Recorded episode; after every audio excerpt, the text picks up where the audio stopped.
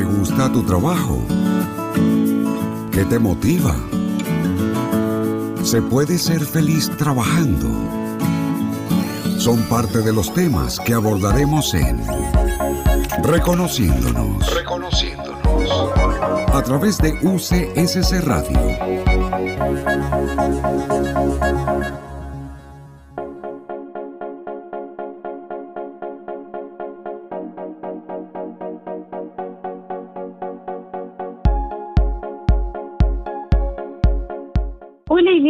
Bienvenidos a un nuevo capítulo de Reconociendo por UCSC Radio. Soy Vanessa Vega y los invito a que junto a Cecilia Gutiérrez nos acompañen en un nuevo capítulo de este programa que destaca la labor de los funcionarios de la UCSC. Como todas las semanas, hoy compartiremos el programa con nuestro invitado Carlos Zamora, quien es licenciado en Biología de la Universidad de Concepción y es profesor adjunto de la UCSC. Pero lo primero vamos a saludar a nuestra co-conductora Cecilia. ¿Cómo estás? Bien, muy bien, Vanessa. Comenzando una semana que al parecer va a ser una semana con baja temperatura y expectante, sobre todo por este fin de semana largo, pues a pesar de que estamos en, trabajando, eh, estamos trabajando en casa, eh, igualmente necesitamos estos días. Claro.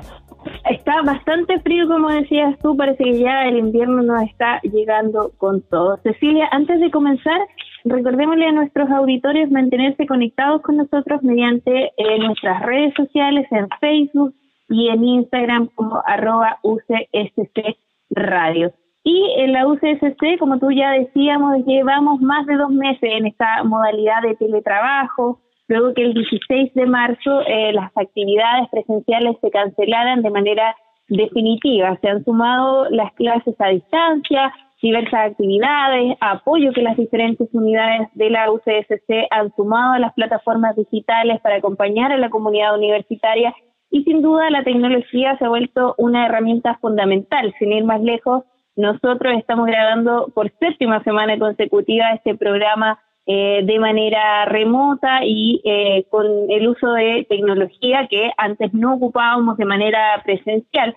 Hemos conversado en las últimas semanas con docentes de diferentes facultades de ciencias, de medicina, con personas de la unidad de apoyo a los estudiantes y todos ellos nos contaban el trabajo que están realizando mediante las plataformas digitales, también funcionarios de otras unidades del Instituto Tecnológico que han tenido que adaptarse a esta nueva realidad que estamos viviendo, los alumnos también que han tenido que cambiar sus rutinas de trabajo. Hemos hablado de este tema de la adaptación. ¿Cómo lo ves tú, Cecilia, esta capacidad de adaptación que han tenido tanto los docentes como los alumnos a estas nuevas herramientas tecnológicas?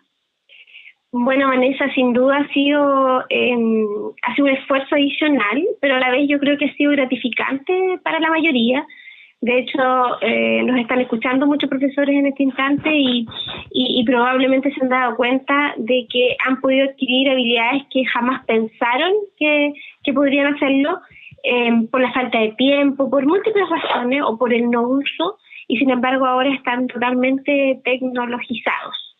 Ahora, para comprender, Vanessa, mejor el impacto, hay que pensar en cuatro aspectos eh, que nos podrían ayudar un poco a comprender eh, qué podemos esperar. Por un lado, es como toda la tecnología aplicada a la comunicación, al teletrabajo, todo lo que tiene que ver con la inteligencia artificial y algo que es nuevo para mí, que son los llamados NOT, que es como el Internet de las cosas. Entonces, por ejemplo, en términos de comunicación, se estima que este año, Vanessa, 2020, un total de 5.19 billones de usuarios de smartphones están hoy día en acceso a Internet y los usuarios de redes más o menos se estiman como en 3.8 billones. O sea, claramente una de las principales herramientas de información y de primera línea de defensa incluso para contraer la nueva pandemia eh, está en la, en la tecnología y en esta comunicación. Incluso algunos países, Vanessa, han dado pasos adelante generando plataformas digitales como las que le llaman las apps, ¿cierto? Que permiten el registro en línea y buscan de alguna manera evitar la saturación de los servicios de salud y otros. Entonces te van informando eh, cuán, eh, podríamos decir, saturado está un lugar u otro. Te dan como una señal, en eso están. Ahora, el teletrabajo también eh, si tú me preguntas a mí, el año 2000 era casi impensable que íbamos a estar con esta capacidad de trabajar en tiempo real. o mantener un chat o emplear teleconferencia. Y, y siempre recuerdo una anécdota que el año 2010 Em, que no fue hace mucho, 10 años atrás, eh, yo comencé a hacer entrevistas eh, por Skype, eh, porque um, habían a veces em, postulantes que eran de otros lugares y eso era muy poco conocido. Entonces, yo tenía que sumarle al, digamos, al, a la entrevista misma, al estrés que produce una entrevista, el hecho de que tuvieran que estar frente a una pantalla. Eso era muy inusual y de hecho se discutía bastante qué tan efectivo era. Entonces, todo el mundo hablaba de la Cecilia Gutiérrez que estaba haciendo entrevistas por Skype en una época en que todavía eh, no se hacía nada. No sé si te pasó a ti esto de, de la tecnología así tan de golpe, Vanessa. Bueno, yo soy de una generación que ya estamos más familiarizados un poco con el tema de la tecnología, pero sin embargo creo que no nos habíamos visto enfrentados a este sistema de trabajar todo mediante la tecnología. Yo igual vengo como en una transición entre lo análogo y lo tecnológico y ha sido bastante difícil. Me recordaba también que lo habíamos hablado con Giovanni Pastorini, eh, que daba consejo a este psicólogo laboral hace unos capítulos atrás, justamente de eso, de las entrevistas laborales que se hacen ahora eh, mediante la tecnología. Ha sido todo, todo un cambio, yo creo que para todos y que sin duda, a pesar de que volvamos a la normalidad, algunas cosas se van a tener que mantener, yo creo, ¿no? De hecho, eh, e incluso todo lo que tiene que ver con la inteligencia artificial y Big Data, por ejemplo, eh, son como los pilares justamente de esta transformación y como lo dice, se transforma, es decir, se muta, pero, pero se mantiene. Eh, hay una combinación de todos estos escenarios, ¿cierto? Y se está utilizando hoy día eh, para justamente combatir eh, este COVID-19. Por ejemplo, enviando los dispositivos alerta de zona de riesgo. Eso lo conocimos nosotros para el terremoto, ¿te recuerdas? O, para las posibilidades de, ¿cómo le llamamos nosotros? De, de marejada o cosas por el estilo. Pero el LOT, que es el Internet de las Cosas, igual llama la atención porque es como, mm, es como muy eficaz en la propagación de información a través de dispositivos móviles. ¿Te fijas? Entonces, eh, se comunican entre sí incluso los dispositivos. Llegar a esto ya es como es como, como acto. Ahora, en este COVID el desafío, eh, sin duda, em, es disponer de herramientas justamente eh, que nos puedan ayudar a evitar el impacto, ¿cierto? Y por el contrario también que eviten la propagación de enfermedad y hacer un entorno como más conectado. O sea, todo esto nos llama al distanciamiento, pero a mantener esta, esta conexión. ¿Y qué pasa con los adolescentes, los universitarios o los adultos en esto? Eh, estamos adaptándonos de acuerdo a nuestros recursos y sin duda a algunos les ha sido muy fácil, como por ejemplo ustedes, los más jóvenes, y a otros se nos ha hecho un poquito más, más complejo. Eh, yo, eh, digamos, eh, si bien siempre trabajé, por ejemplo, obviamente con computador, correo y estas tecnologías, no la gran mayoría, y algunas se me hacen un poco más difíciles que otras. Entonces, pero basta practicar y hacerlo una primera vez como para luego ya ir trabajando en ello. Pero en ocasiones nos resistimos. Yo creo que más, más que el tema de la adaptación es resistirse de pronto eh, y mantenerse un poco al margen, ¿te fijas? Eh, solo como dato, por ejemplo, el uso del Menti, que yo lo estoy usando ahora, el Mentimeter, que es como una plataforma que te permite hacer encuestas en línea y obtener inmediatamente resultados, y para eso la gente ocupa su, su celular. Entonces tú estás en una clase, por ejemplo, de Zoom, eh, y das una pregunta das un código, la gente ingresa a Menti y a medida que van respondiendo va apareciendo en pantalla el resultado de esas respuestas. Es súper entretenido e interactivo, ¿vale? Claro, justamente ahí hay un punto súper importante que es el abrirse a estas nuevas plataformas que de repente uno dice, no, ya no aprendí a usarla y, quedan ahí finalmente. y, eso es un punto que también ha sido súper importante durante esta pandemia, lo veíamos con los adultos mayores, muchos que eh, van a las cajas de compensación a buscar su sueldo y el llamado también es a que las personas más jóvenes ayuden a los más adultos en esta transición entre lo normal que, que vivíamos y eh, este, este uso de la tecnología más de uso diario, ¿no? No, y que tengan paciencia, Vane, porque a mí me pasa, por ejemplo, mi mamá cada cierto tiempo me llama para preguntarme cómo hacer esto, y uno en ocasiones se impacienta porque no entiende, pero es parte, digamos, de, de, este, de este nuevo proceso. Justamente, y justamente de eso vamos a hablar en el siguiente bloque con eh, nuestro invitado. Ceci, te invito a que hagamos una pequeña pausa comercial y volvemos aquí con Reconociéndonos por UCSC Radio.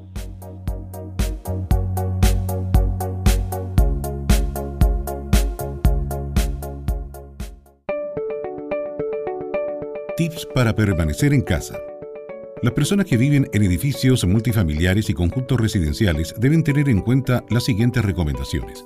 La Administración y el Consejo de Administración deben reunirse con todo el personal de seguridad, servicios generales y proveedores e informar que es el COVID-19, porque se deben tomar medidas de limpieza y desinfección de las áreas comunes. Aumente la frecuencia de limpieza y desinfección de pisos, ascensores y botones de control, pasamanos de escaleras, manijas, cerraduras de las puertas, timbres, citófonos, rejas y entradas principales peatonales. Informe las medidas de prevenciones y mitigación del coronavirus COVID-19. Los niños deben mantenerse dentro de lo posible en la vivienda y en las salas de uso común disponer de gel antibacterial. Evite reuniones o eventos sociales y comunales. En caso de sospecha de que un vecino esté contagiado, Llame los teléfonos dispuestos para esto 600-360-7777 o al sitio web www.saludresponde.cl. Use mascarillas y guantes al salir de su domicilio. Este es un aporte de REUCH, Red de Radioemisoras Universitarias de Chile.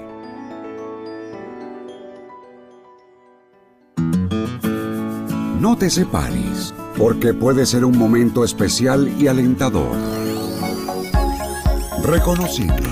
Reconociéndonos. A través de UCSC Radio.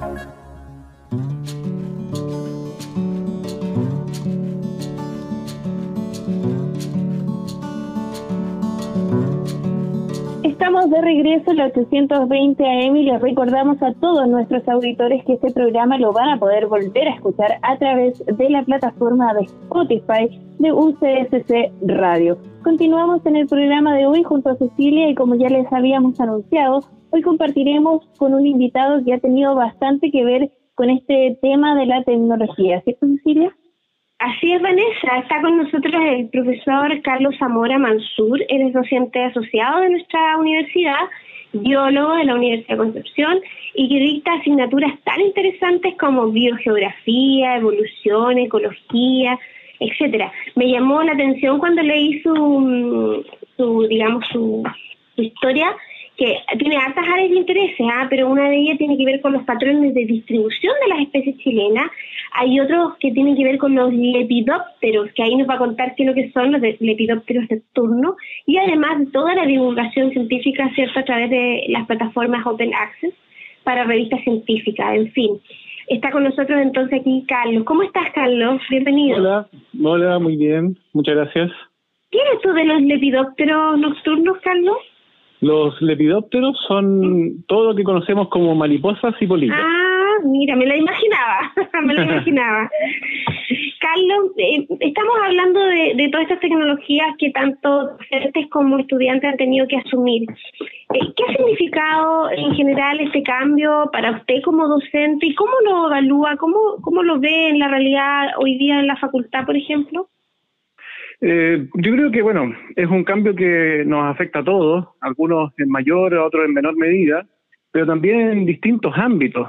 Eh, está esa necesidad por una parte de querer salir de la casa, de, no estar acostumbrado a trabajar todo el día desde el computador, que bueno, en mi caso es eh, casi de todos los días eh, y bueno, cada vez más todos eh, vivimos pegados al computador, pero en mi caso yo todo lo que hago en el trabajo científico también es esos patrones de endemismo que mencionaba usted, por ejemplo, son todos realizados a través de, de computador, entonces no, no, no, no extraño tanto el tener que salir de la casa, pero eh, a veces eh, se hace falta el contacto con, con más personas, con los colegas sobre todo.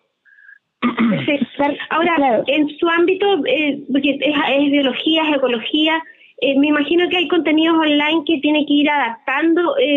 algo nos contaba la otra vez el profesor Guillermo Herrera, que se están dejando como las acciones más prácticas. ¿Cuál es su caso, por ejemplo, en lo que son sus asignaturas? Claro, por ejemplo, en, ecología tenemos eh, ciertas actividades que son en terreno, ya que tenemos que ir a la playa, por ejemplo, a contabilizar individuos, eh, medir la distribución de esto, pero también nos ha tocado otras veces que es imposible por el mal tiempo.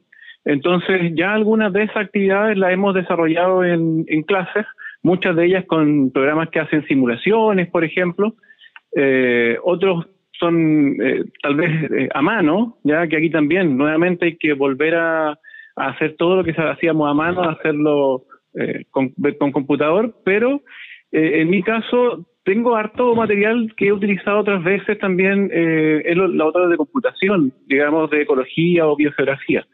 Entonces, eh, no van a echar tanto de menos mi estudiante al menos eh, la parte terreno. Eh, pero en otros laboratorios, claro, por ejemplo, laboratorios de química o laboratorios de biología animal y ese tipo de, de contenido, biología vegetal, ahí sí se van a echar de menos los laboratorios. Carla, ustedes ya tenían un poco más avanzado el tema de la tecnología, el uso de estas herramientas. Sin embargo, hay otros profesores que pues, quizás por edad o porque no se han adaptado a estos contenidos, eh, le ha costado un poco más. Eh, ¿Cómo lo ven ustedes el, cambio entre la mayoría de los docentes y este uso de la tecnología? Sí, eh, bueno, de todas maneras, aunque teníamos avanzado, por ejemplo, en contenidos digitales o con herramientas digitales, es muy distinto eh, hacer la clase eh, de manera totalmente no presencial. Eh, todo se hace más lento, todo se hace de alguna manera más difícil, porque, por ejemplo, yo no estoy, al no estar viendo de las caras a los estudiantes, no puedo saber si me están entendiendo o no todo lo que voy diciendo. Tampoco los estudiantes tienen dos, un computador con doble pantalla, por ejemplo, que en una parte puedan ver lo que yo hago y en otra parte ir, ir replicando ellos. Entonces, eh, en ese caso es esencial, por ejemplo, el video que yo después les voy a guardar eh, de, la, de la explicación, para que ellos lo puedan repetir eh, varias veces. Ahora, lo que me decían de otros profesores, por ejemplo, por supuesto, o sea, nadie estaba preparado, ni siquiera yo, que me encanta la tecnología, pero aún así conozco las herramientas, pero otra cosa es con guitarra. Entonces, realmente eh, es un desafío para todos. O sea, aquí eh, por edad, claro, podemos encontrar algunas diferencias, pero yo creo que para todos eh, traspasar esta clase presencial a la modalidad virtual es un desafío constante y todavía estamos aprendiendo, estamos tratando de hacer lo mejor posible y modelar ese contenido de la mejor manera para poder entregarlo y no solamente entregar contenido, porque si es por eso, entonces mejor los mandamos a leer ¿cierto? Eh, la idea es aquí eh, que, se, que se note la, la, presencia del profesor como un, como un mediador de, de la entrega de información y, y, rescatar la, la, labor del profesor. Entonces, en ese aspecto, yo creo que es súper complicado para cualquiera. Eh, por supuesto, para los que no, no son muy amigables a la tecnología, ha sido un desafío doble pero yo creo que ya a estas alturas, con lo que llevamos ya de, clases, que un mes, un poco más de un mes tal vez, yo creo que ya los profesores ya hicieron el cambio, a algunos les costó un poco más que a otros, pero yo creo que van dando, al menos lo que yo he podido ver, relativamente bien.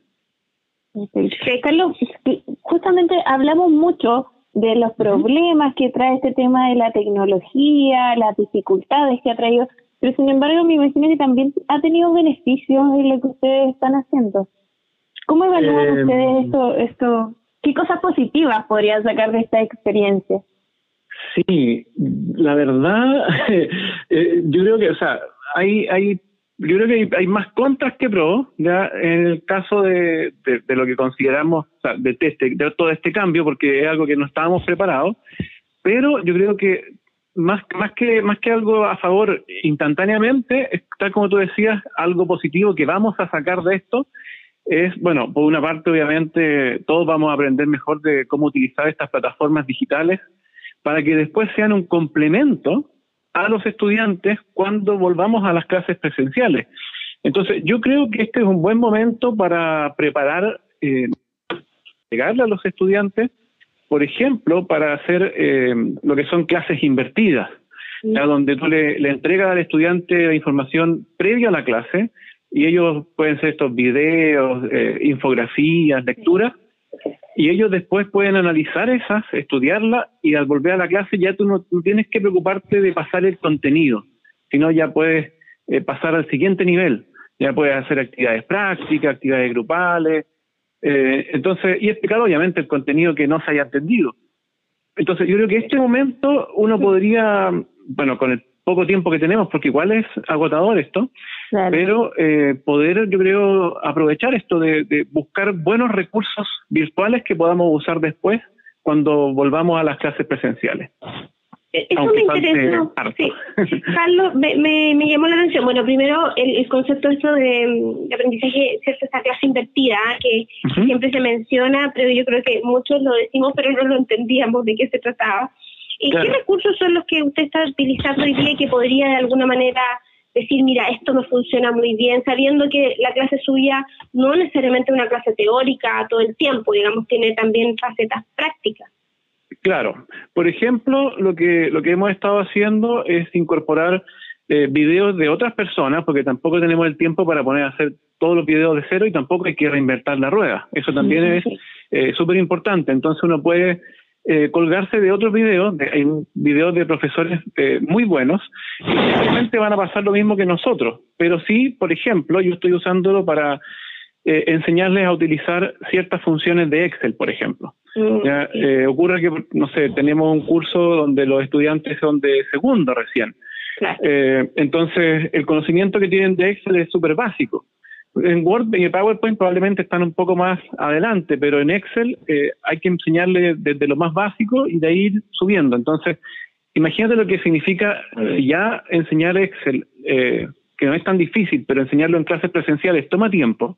Imagínate eh, virtualmente, donde ellos no pueden hacer las mismas cosas que tú haces al mismo tiempo porque no tienen dos pantallas, eh, te ralentiza muchísimo más el tiempo. Entonces, esa parte yo la, le doy los links y ellos deben eh, revisarlo después eh, más tranquilamente. Además son videos cortos de seis minutos y ahí uno después uno puede ir quedando con esos links que están eh, abiertos en YouTube y se lo puede después seguir dando a los, a los estudiantes porque en el fondo, como decía antes, o sea, tenemos que aprovechar los recursos que ya existen. Y los videos son, yo creo que, aparte de estas generaciones, son eh, muy asiduos a, a ver videos.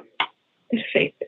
Ahora, esos videos no, no tienen eh, como una patente o algo, o sea, ¿cómo saber si están abiertos y se pueden subir? Los, los videos, una vez que se suben a YouTube, ya son videos abiertos, porque el, el usuario que, que, sube este video, ya él tiene que, que aceptar una cierta licencia. Entonces, esa licencia ya es de, de un recurso no necesariamente 100% público, pero que te permite eh, utilizar sobre todo eh, eh, mandar el link y otra cosa. Si uno lo descargara, ya ahí está violando los derechos de la persona que eh, subió el video, porque uno no tiene permisos para descargar el video, ah, pero sí para visualizarlo.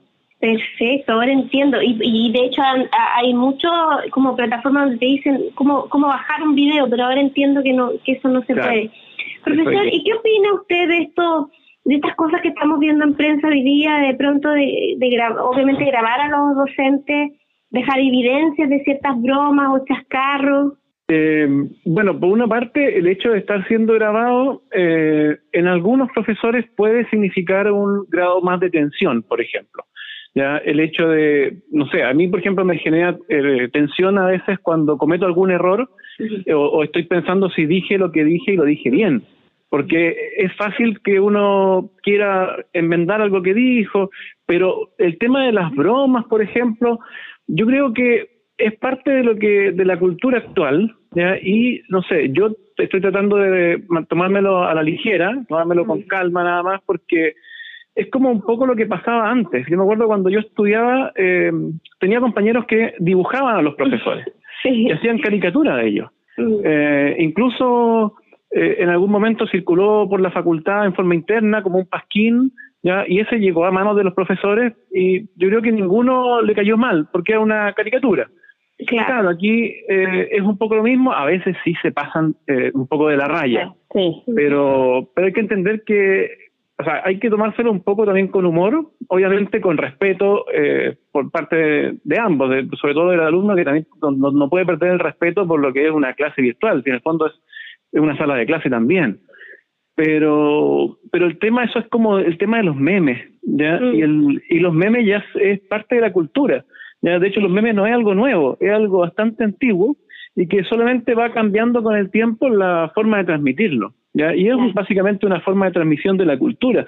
Incluso uno de los memes más famosos es de un, eh, de un, físico, de un astrofísico, divulgador científico, ya que es eh, Neil deGrasse, si es que lo pronuncie, bien, pero y ese es uno de los memes más famosos y claro, al principio se tiene que haber molestado un poco, pero ya es algo que hay que acostumbrarse nada más. Sí, ahí hay un tema, Carlos. Claro, ahí hay un tema de respeto mutuo, yo creo, también entre el, docente y, los alumnos. El tiempo se nos pasó volando, así que vamos a darle fin a este bloque y vamos a continuar en el siguiente eh, conversando con Carlos, pero vamos a separarnos un pequeño momento y ya volvemos con más reconociéndonos por UCS Radio. Tips para permanecer en casa. Medidas de prevención al llegar a la vivienda. Cuando ingrese a la vivienda, quítese los zapatos y desinfecte la suela. Antes de tener contacto con los miembros de su familia, cámbiese de ropa y evite saludarlos con besos y abrazos y darles la mano. Mantenga separada la ropa de trabajo con las prendas personales. Lave sus manos con abundante agua y jabón. Desinfecte los implementos manipulados al exterior de la vivienda. Si lleva una compra, desinféctela y colóquela en una superficie limpia. Coloque los productos en las despensas luego de haber sido lavados o desinfectados. Más información al 600 360 7777 o al sitio web www.saludresponde.cl. Use mascarillas y guantes al salir de su domicilio. Este es un aporte de REUCH, Red de Radioemisoras Universitarias de Chile.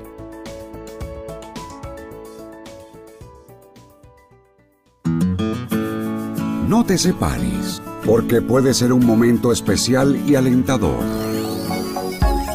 Reconociendo. A través de UCSC Radio. Ya estamos de regreso en el programa Reconociéndonos junto a Cecilia y nuestro invitado Carlos Zamora, quien es licenciado en Biología y profesor adjunto de la UCSC. Ustedes ya conocen la dinámica de este programa que busca también destacar la labor de los funcionarios de la UCSC, su entrega, su disposición a ayudar, como es el caso también de Carlos, ¿verdad Cecilia? Así es, esa parte tú, Carlos, no la sabes, pero aquí viene donde nosotros te decimos, Carlos, nosotros te hemos invitado para conocer más sobre la labor, ¿cierto?, que realizan ustedes como docentes en nuestra querida universidad, pero a la vez nosotros queremos reconocer tu trabajo y este reconocimiento viene no solamente desde la, de tus padres, sino que también de las autoridades de tu facultad. Así que mm, reconocer lo que tú estás haciendo hoy día, pero también la disposición que has tenido y, eh, por supuesto, em, todo lo que tú has entregado en la facultad, eh, que siendo un profesional joven ha, ha logrado como un compromiso eh, muy llamativo, muy, muy visible en la facultad, así que por eso te queremos dar las gracias y reconocerte. Oh, muchas gracias. Sí, Carlos, bueno, y como decía Cecilia, también hay colegas tuyos que quieren también reconocer la labor que tú has realizado la ayuda que les ha entregado, sobre todo durante este tiempo. Así que vamos a escuchar lo que nos dijeron. Hola Carlos, un saludo con un abrazo muy grande desde acá, ¿cierto? Soy Lorena. Eh, es un placer siempre trabajar contigo. Mm, eres una persona muy cordial, muy amena, siempre con un muy buen carácter.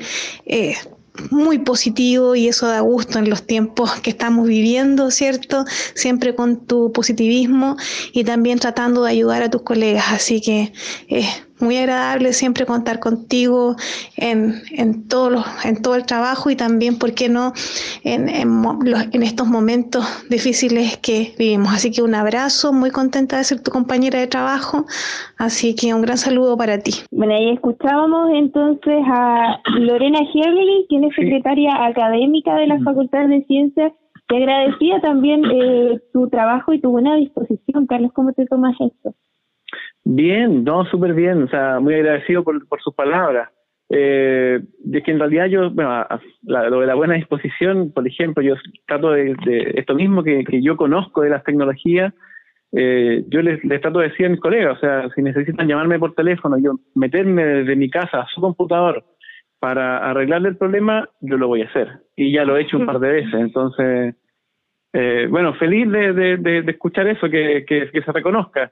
Pero en realidad, bueno, eh, es parte de lo que de lo que a mí me gusta. Entonces, que no, no tengo ningún problema en hacerlo. Y, y, y si uno puede hacerlo, hay que hacerlo, yo creo es parte de tu personalidad, porque Lorena habla de tu carácter, ¿cierto? Eres una persona cordial, amena, positiva, y que en definitiva la relación con tu persona en términos generales es agradable. Yo creo que eso em, es muy positivo. ¿Cuánto tiempo llevas con nosotros, Carlos, acá? Eh, diez, años. Ah, diez años, ya, no llevas poco, llevas diez años. Diez años, sí. El año pasado, 2019, cumplí diez años. Ah, Así que en realidad deberían ser 11, ahora que lo pienso. Mira. Y es bonito también, como dices tú, el, el, que lo hagas de forma desinteresada, yo creo que le da aún más valor a esta ayuda que le entregan los profesores y lo conversábamos también, hay algunos que les cuesta un poquito más, hasta yo de repente me veo entrampada con el computador y quisiera tener alguien que me ayudara y eso sin duda es, es, muy valioso. Hay otro docente también eh, que quiso agradecer eh, la labor que tú haces, eh, así que vamos a escuchar lo que nos dice. Eh, bueno, un saludo en primer lugar a la radio CSC, que no había tenido oportunidad de participar antes, y a quien convoca aquí, que es Carlos Zamora, a quien yo conozco por, creo que 15 años, si no un poco más, y nos ha tocado trabajar en distintas cosas, sobre todo en docencia, pero también en otros quehaceres académicos intensamente, así que hemos tenido una relación bien estrecha ahí en ese sentido, eh, y puedo decir que lo conozco bastante bien, tenemos una buena relación amistosa, no de amistad, de amigos generacionales, no, pero sí hemos compartido muchas cosas y considero que Carlos es eh, una gran persona, mucho compromiso, dedicación, seriedad, además de muchas habilidades, conocimientos, he aprendido muchas cosas yo con Carlos. Así que es un agrado para mí poder saludarlo. Eh, y esperar seguir en colaboración con él por largo tiempo. Escuchábamos entonces ahí a Patricio Camus, que debe ser bonito que un colega te diga, yo he aprendido mucho de ti. Sí, de todas formas, sí, aparte que, bueno, con él, eh, tal como él dice, o sea, llevamos más años trabajando juntos porque yo llevo, claro, 11 años en la universidad con contrato, digamos, indefinido, qué sé yo, pero también eh, estuve desde poco antes eh, trabajando part-time. Eh, entonces, justamente, nos conocemos como hace unos 15 años y además trabajé con él en la revista chilena Historia Natural. Eh, entonces, no solamente en los, en los cursos, sino también haciendo otro tipo de trabajo donde, bueno, yo obviamente aprendí mucho de él también. Pero, y también, bueno, a veces eh, uno, eh, eh, Patricio es una, una de las personas de las que uno de repente pasa a conversar con él algo súper puntual y nos quedamos pegados mínimo una hora conversando de todo un poco para ponernos al día. De hecho, no, no escucho su voz hace bastante tiempo. Y ahora también quiso grabarte este saludo para, para agradecer también tu labor y para reconocer también el trabajo que tú realizas, no solamente eh, como docente, como tu, trabajo como profesional, sino también tu, trabajo como persona, la, la labor que tú estás eh, realizando la UCSC, eh, ayudando también a los colegas a quienes necesitan, ¿cierto, Cecilia? Así es, y además que menciona eh, el profesor Patricio em, que si bien, porque él dice, si bien no, somos de una vista estrecha, pero sí de trabajo, y es lo que nosotros siempre hemos estado planteando, o sea, el, el, poder compartir em, con confianza directamente, eh, no necesariamente implica eh, ser amigos, sino que tener una confianza mutua em, de trabajo en donde uno pueda como compartir sus habilidades. Eh, el profesor dice una gran persona, pero además con muchas habilidades. Eso me gustó porque es habilidoso, don Carlos, ¿cierto, Carlos? así dicen. Así, dicen, habilidoso. Em, Carlos, ¿crees tú que esta, esta, este apoyo mutuo eh, puede ser un factor preponderante en, cómo salgamos adelante después de esto, porque no tenemos claridad tampoco hasta cuándo. Sí, totalmente, totalmente, porque bueno, esto mismo de tener un contacto ya con, con los colegas, O sea, no solo estos, estos mensajes que me han dejado, que, que uno los valora demasiado, pero también, por ejemplo, en la facultad eh, a veces nos juntamos los días eh, viernes, en Zoom, a conversar un rato, a compartir mm. una cerveza virtual o un vaso de vino, una copa de vino, qué sé yo, eh, todo eso que, que quizás antes tampoco lo, no lo hacíamos, pero sí nos encontrábamos en la, en la sala del café, entonces son cosas que uno que uno echa de menos, o sea, y que mm. no solamente la universidad es eh, la parte académica, sino que hay una parte también humana que, que obviamente que es eh, súper importante. Eh, ahora lo que tú dices también el tema de la, de la confianza, bueno, en otro aspecto, yo estaba pensando que eh, algo súper importante cuando hacemos teletrabajo es la confianza. La confianza que, que, que, que, uno tiene que tener, por ejemplo, en nuestro caso con los estudiantes, y también eh, los jefes, digamos, con, con todo el resto, porque en el fondo eso es algo positivo que existe en la universidad.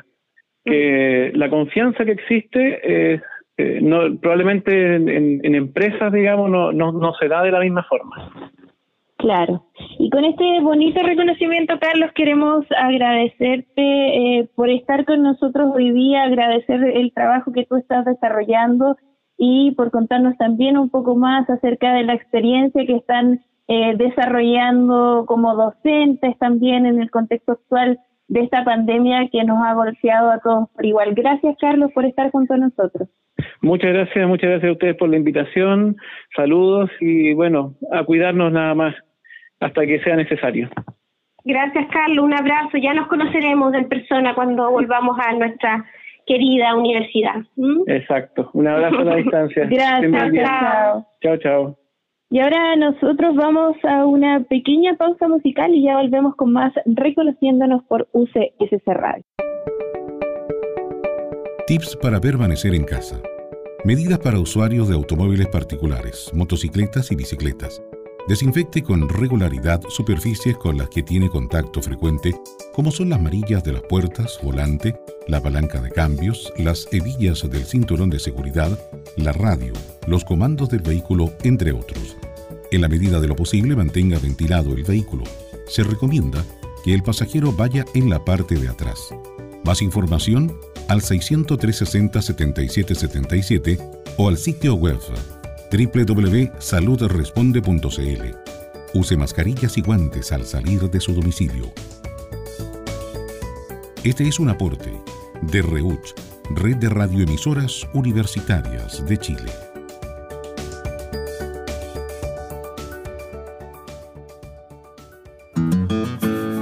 No te separes, porque puede ser un momento especial y alentador.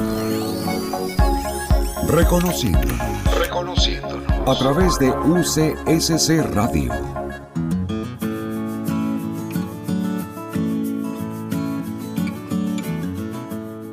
Bienvenidos al último bloque de Reconociéndonos. Seguimos junto a Cecilia hablando de la tecnología y esta nueva forma de hacer docencia. Ya conversábamos con Carlos Zamora que nos contaba acerca de su experiencia, este miedo que hay a los memes, una presión extra también eh, que tienen los docentes bajo este contexto. ¿Qué te parece, Cecilia, las experiencias que nos contaba Carlos?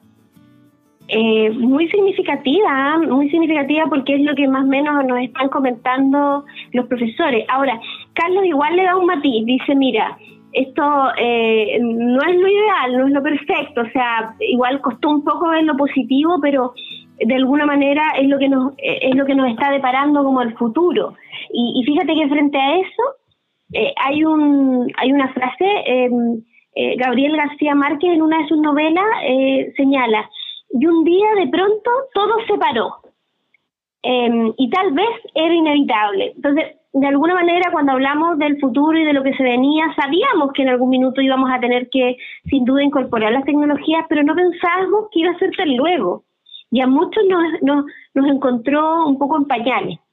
Entonces, cambiar estos hábitos y patrones em, eh, de un día para otro, lo que decía el profesor, el cambio de un día para otro radical y obligado es justamente lo que provoca este shock eh, que hace que de pronto no nos adaptemos como, como tan rápido. Entonces es como mm, lo mismo que hablan del confinamiento, el confinamiento obligado te presiona, pero quizás muchos ya vivíamos una especie de confinamiento, no saliendo mucho, te fijas, pero el que sea obligado y repentino eh, te genera esta ansiedad y esta angustia. Estoy pensando en aquellas personas, por ejemplo, que de pronto se van a, mm, a un lugar aislado y están un mes o dos meses porque quieren hacerlo. Eh, es distinto a que de pronto a ti eh, te restrinjan.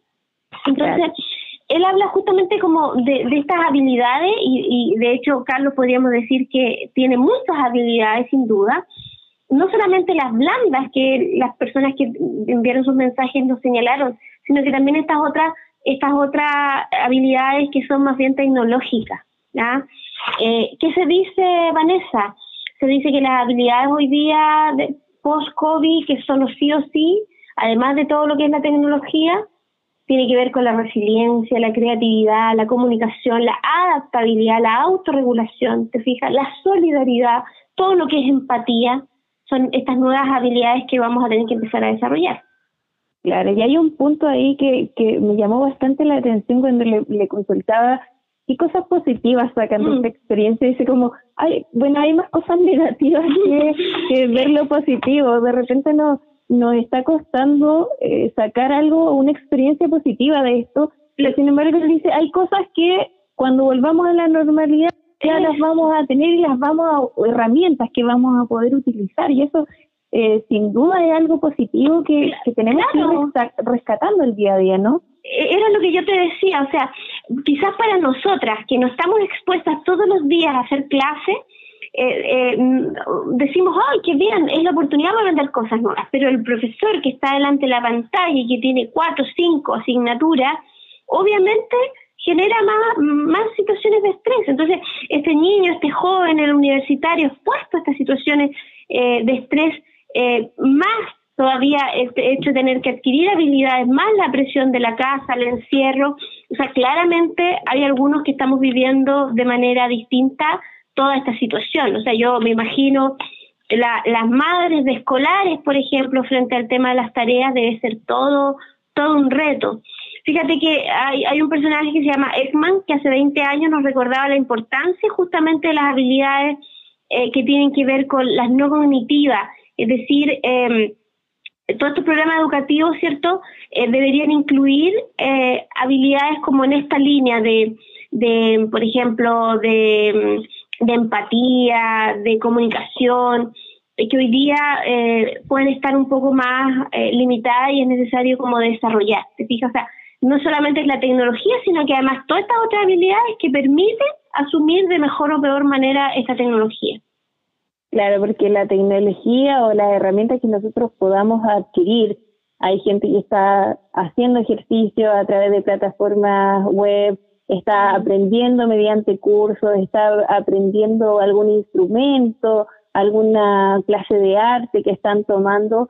Eh, sin duda se van a quedar con esas herramientas, pero hay un tema súper importante que el que tocabas tú, el tema de la resiliencia. O sea, mm. como chilenos acostumbramos a vivir muchas tragedias y a superarlas. Vez que vamos superando, vamos aprendiendo nuevas experiencias y sin duda que esto va a ser una más de ellas.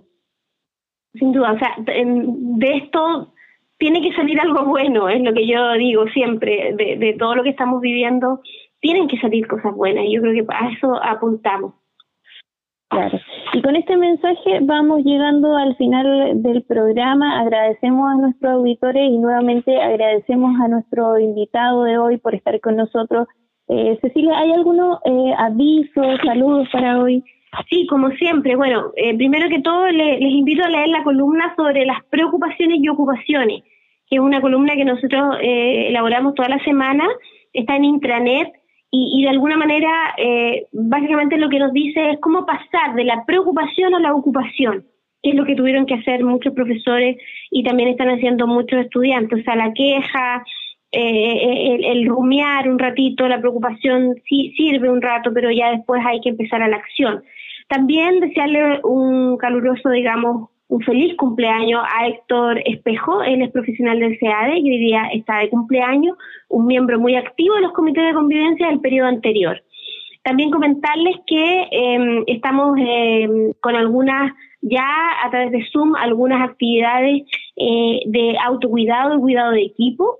eh, la semana pasada estuvimos con biblioteca, el PASE también tuvo una actividad muy bonita, esta semana estamos con posgrado y ya la próxima semana estamos en la sede. A través de Zoom, todo el equipo de la sede se reúne y vamos a realizar un taller sobre cuidado, cuidado emocional, gestión de las emociones, ¿cierto? Eh, y autocuidado en términos, en términos generales.